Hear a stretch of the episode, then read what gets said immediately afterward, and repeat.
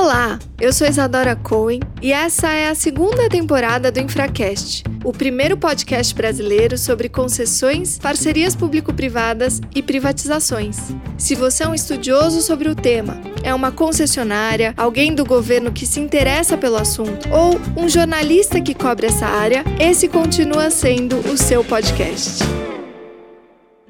O episódio de hoje é com Marcelo Ignatius, que é superintendente de estruturação de projetos na SP Urbanismo, a empresa do município de São Paulo que cuida das operações urbanas consorciadas. O Marcelo Ignatius foi responsável por estruturar todas as operações urbanas consorciadas que São Paulo já fez. E o município de São Paulo é hoje o município brasileiro com maior número de operações urbanas estruturadas. Vem acompanhar esse papo comigo. Direito de se construir sobre os terrenos não pertence ao dono do terreno, pertence ao poder público. É comum a gente ver numa pauta de decisão dentro do grupo de gestão o empreiteiro junto com o movimento de moradia. E na pauta seguinte, na reunião seguinte do grupo de gestão, esses dois grupos, que por origem são antagônicos, voltam às suas posições originais de antagonismo. As decisões, eu vou fazer uma ponte estaiada ou eu vou urbanizar uma favela? Em geral, há dilemas envolvendo esse tema da habitação versus a infraestrutura.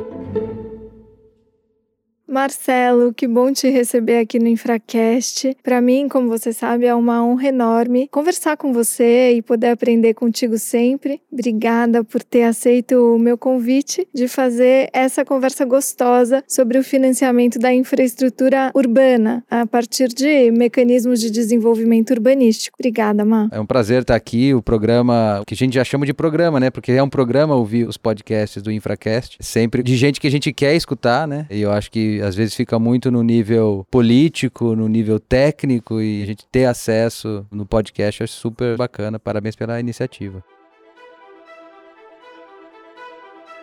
Você sabe que uma das coisas que a gente vai querer saber de você, que é o grande especialista, eu diria assim, a pessoa no Brasil que mais estruturou operações urbanas consorciadas e que mais sabe lidar com esse assunto é mesmo você. E então vamos ouvir de quem é o maior especialista do Brasil, na minha opinião, e ela não é nem um pouco parcial. O que são as operações urbanas consorciadas? Porque quando a gente olha para a infraestrutura urbana, ela tem características peculiares que me parece não são replicáveis, por exemplo, no âmbito do Estado, no âmbito da União. E a operação urbana consorciada é uma dessas ferramentas que pode ser usada no âmbito municipal. Conta um pouquinho para a gente o que caracteriza uma operação urbana consorciada e um pouco desse histórico de quem já fez. Quantas, Má? Aqui em São Paulo a gente tem quatro operações urbanas e nessas quatro tem algum envolvimento, né, em alguma medida e contando, né, porque a gente tem os projetos de lei, tem as revisões, as atualizações dessas leis de operações urbanas consorciadas. Em São Paulo tem quatro e no Brasil só mais uma no Rio de Janeiro, é isso? Tem uma no Rio de Janeiro, do Porto Maravilha, e tem uma em Curitiba, da Operação Urbana na linha verde. São bem restritas ainda nessa né, utilização dessas ferramentas, mas muito promissoras. Um relato do que aconteceu aqui em São Paulo e que pode ser reproduzido em outros lugares. Conta um pouquinho pra gente o que é uma operação urbana consorciada para a gente poder aprender com você. Realmente faz bastante tempo que eu me envolvo com esse processo das operações urbanas. e venho acompanhando operações urbanas de dentro do poder público desde a promulgação da Lei Federal do Estatuto da Cidade, né? A lei de 2001, a Lei 10.257 2017, que regulamentou o que são as operações urbanas consorciadas para serem aplicadas a nível nacional. Embora o município de São Paulo já tivesse experiência com outras operações urbanas, nós tivemos aqui operações urbanas que começaram e acabaram, a Operação Urbana Anhangabaú, de 1989, a gente teve a Operação Urbana Água Branca, que foi aprovada em 1995 e depois extinta e atualizada através de uma nova lei em 2013. Então, antes de 2001, São Paulo teve experiências com operações urbanas, mas sem um marco federal que pudesse amparar, amparar e estruturar de maneira mais ampla, né? Essa atitude, esse ato de planejar e autofinanciar o planejamento em nível nacional. Ela é uma atividade típica de município,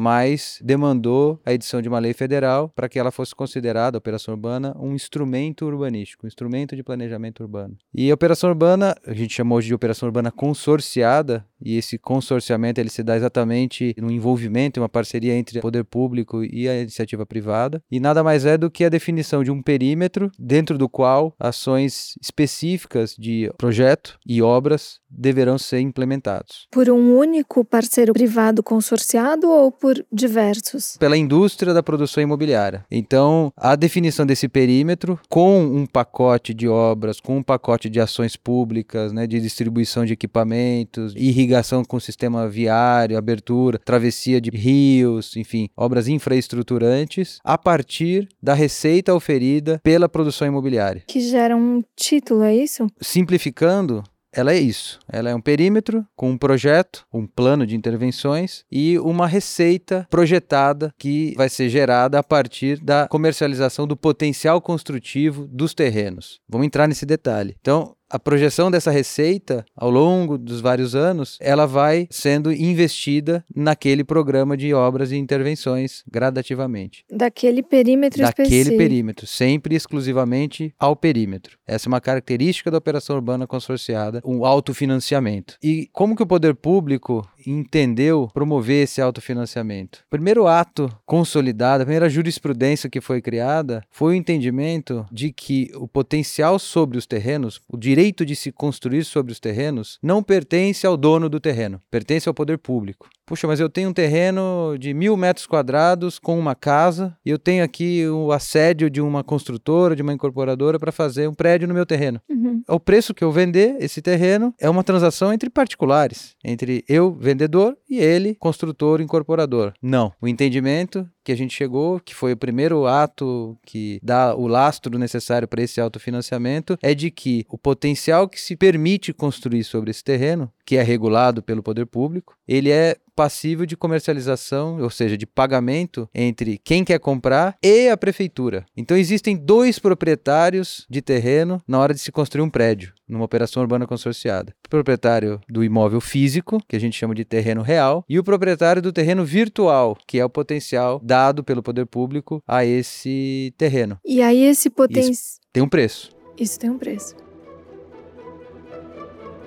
E esse potencial ele é definido por meio de que regulamento? Porque você diz que o poder público é quem regulamenta esse potencial que depois vai poder ser comercializado numa transação aí quase tripartite, né? Porque Exatamente. é o proprietário, é o quem vem comprar, também o poder concedente. Exato. E tudo isso é feito no âmbito de uma operação. Então, Exatamente. minha primeira pergunta para você, como que o poder público regula esse potencial construtivo, esse potencial que pode ser explorado por um particular? O princípio da operação urbana, que se dá na precificação desse potencial construtivo, afinal, eu tenho um programa que vai custar um bilhão de reais de obras a serem feitas, obras e equipamentos, escolas, praças, etc. E esse um bilhão de reais, ele é calibrado para ter recursos suficientes a serem autofinanciados pela operação urbana. Se a operação urbana, ao se calcular esse estoque de potencial construtivo dentro daquele perímetro, acusar que existe uma demanda muito grande para superdimensionar esse adensamento, calibra-se o programa de intervenções. Então, na concepção de uma operação urbana, há sempre aquele diálogo né, que é feito entre os agentes públicos, o que eu quero financiar e por quanto eu posso calibrar essa venda do potencial construtivo, que estoque que eu quero. Então, eu vou ter sempre que calibrar a quantidade e o preço. E um é função do outro. Então, eu não posso ofertar demais, senão o preço tende a ser reduzido, e eu não posso dar muita escassez, apertar demais nesse potencial a ser ofertado, porque senão o preço sobe demais e aí você não tem um ponto de equilíbrio em que exista uma viabilidade de aquisição por parte desse agente privado demandante do potencial construtivo. E aí a definição de quantos metros quadrados vou ofertar para depois eu definir por quanto eu vou ofertar é um trabalho que o urbanista faz para poder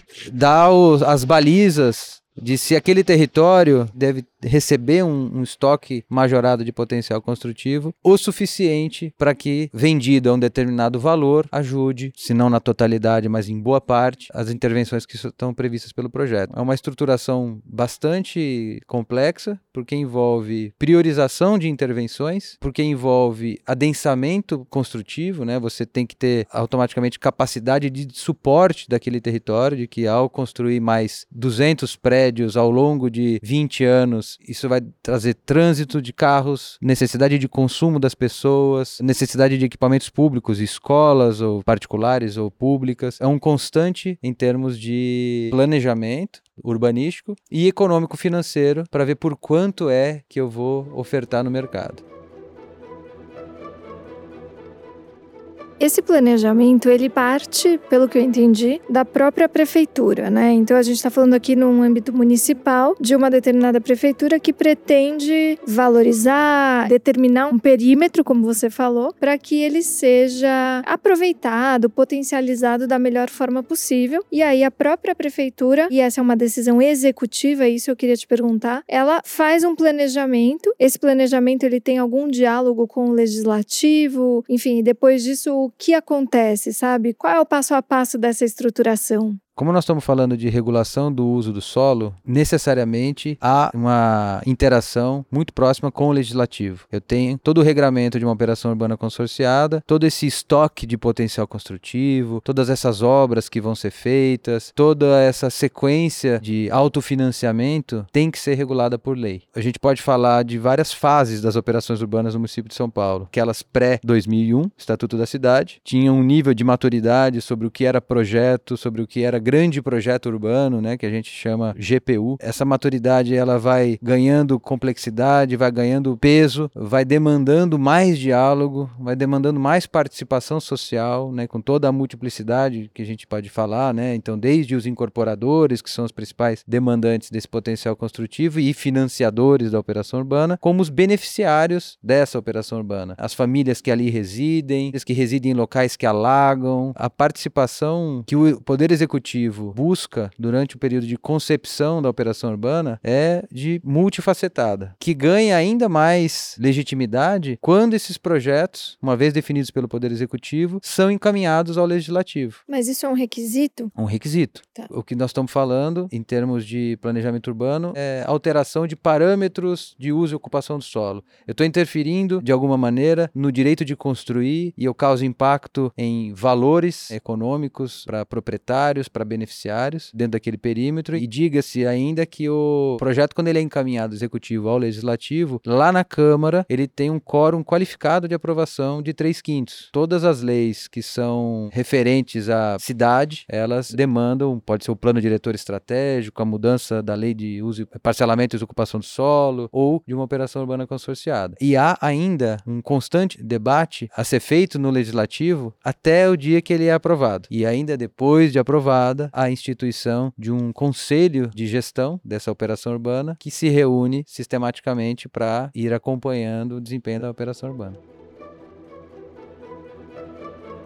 E aí esse conselho de gestão ele é formado por quem? Conta um pouquinho como ele é constituído, enfim, porque me parece aí você me diz, né? Uma das questões que a gente discute muito é sobre parcerias público-privadas e aqui no fim das contas se trata também de uma parceria, esse consorciamento que você muito bem falou, ele é uma parceria entre o setor público, municipal e eventuais empreendedores que vão participar desse empreendimento conjuntamente com o poder público, né? E quando a gente discute sobre ferramentas como, por exemplo, as parcerias público-privadas e as concessões, um ponto que sempre é trazido para o debate é como a gente faz para não cristalizar e para não estratificar uma realidade que é alterada com o passar do tempo e que deve ser assim reconhecida, as suas necessidades vão sendo adaptadas com relação ao que se apresenta no momento presente. O fato de você ter um planejamento e ele é assim de feito, né? Isso é um planejamento. E um conselho que atua na consolidação passo a passo e tempo a tempo desse planejamento é, no fim das contas, uma ferramenta de conferir alguma flexibilidade para que esse planejamento vá se consolidando conforme as necessidades vão se apresentando. Mas me conta como é que é esse funcionamento. Eu estava dizendo que a gente pode falar de operações urbanas pré e pós Estatuto da Cidade. Sim. E a gente pode falar também que o advento do Estatuto em 2001, ele traz pauta do urbanismo, papel cada vez mais relevante dos conselhos, envolvendo poder público e setor privado nas suas diferentes áreas de atuação. E para a operação urbana isso também não é diferente. A necessidade de você ter um grupo, a gente chama de grupo de gestão, né, acompanhando, corrigindo rumos, vocalizando demandas, é crucial e tem se tornado cada vez mais importante. Então, se antes do Estatuto da Cidade o papel dos conselhos era um papel menos ativista, é muito mais validação, cada vez mais esses grupos de gestão, eles como são formados pela academia, pelas associações de comércio, pelos grupos incorporadores, você tem no grupo de gestão a verdadeira participação social, porque tanto os membros do grupo que são pertencentes ao setor público, Secretaria do Verde, Secretaria de Desenvolvimento Urbano, Transportes, cada uma dessas pastas tem uma cadeira dentro do grupo de gestão, você tem no grupo de gestão defesa de encaminhamentos distintos, por vezes são contraditórios, outras vezes são coincidentes. É comum a gente ver pauta de decisão dentro do grupo de gestão, empreiteiro junto com o movimento de moradia. E na pauta seguinte, na reunião seguinte do grupo de gestão, esses dois grupos que por origem são antagônicos, voltam às suas posições originais de antagonismo. Mas eu acho que essa é a dinâmica mais interessante, mais desejada do planejamento urbano. Quando você consegue consegue perceber a vocalização dos diferentes interesses, dos diferentes setores, e existe de fato uma arena de tensões, que se não houver convergência, não vou dizer consenso e unanimidade, porque isso realmente não vai ter, mas concessões proporcionais de parte a parte desses grupos, o projeto não, se avan não avança.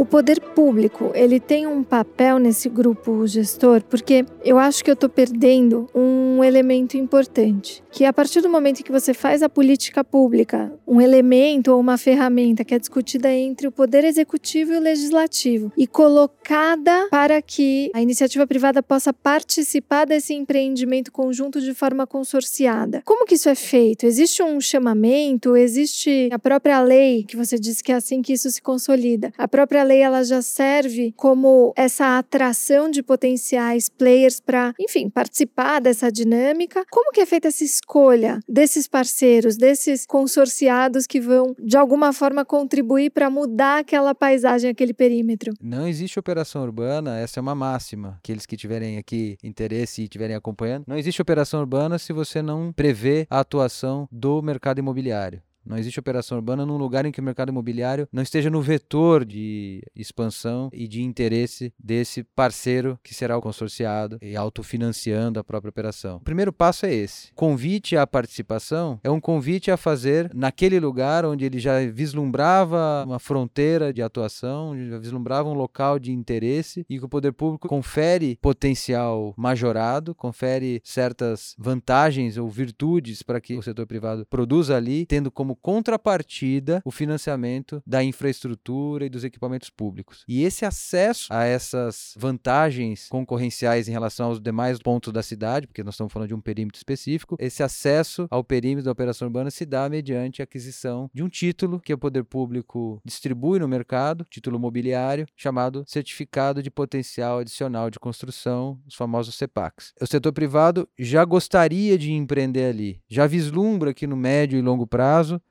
ali vai ser um lugar interessante. Cabe ao poder público delinear através desse projeto e depois aprovando esse projeto na Câmara dos Vereadores, uma vez consolidado isso num termo legal, as regras estão postas. E aí basta, basta é modo de dizer, Basta que estejam regulados os títulos no mercado de capitais. A Comissão de Valores Imobiliários é quem regula os CEPACs e a forma da distribuição e o acesso a esse potencial construtivo. Os leilões são organizados na B3. Você usou a palavra e é aquela que a gente tecnicamente usa, esse empreendimento público. No caso, o empreendedor é mesmo a Prefeitura de São Paulo. Né? Então, para fim de licenciamento, conferência desse licenciamento ao longo do tempo de vigência desse projeto chamado Operação Urbana Consorciada, quando o poder público ele é acionado pelos órgãos de controle, o Tribunal de Contas, o Ministério Público, ele se refere sempre à operação urbana e ao poder público como o empreendedor e o seu empreendimento, que ele é financiado através desse mecanismo de precificação do potencial construtivo em quantidade e preço, distribuídos, acessíveis no mercado através da aquisição desses títulos. Então, trocando em miúdos, aquela história do início, eu tenho um terreno de mil metros quadrados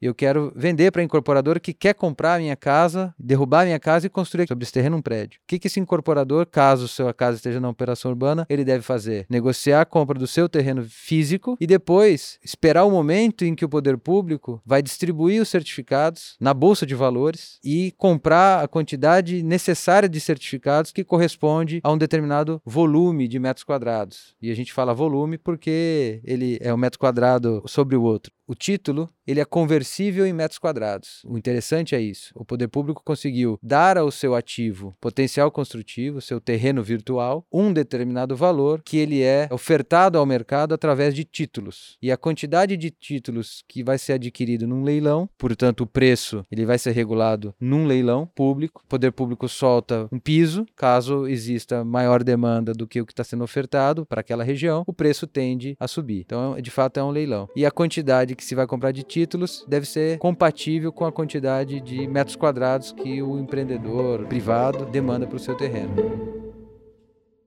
Essa conversa continua no próximo episódio do Infracast. Até lá! Toda a mídia do Infracast é produzida por Heavy Drops Media e tem coordenação executiva de Gabriel Farrardo.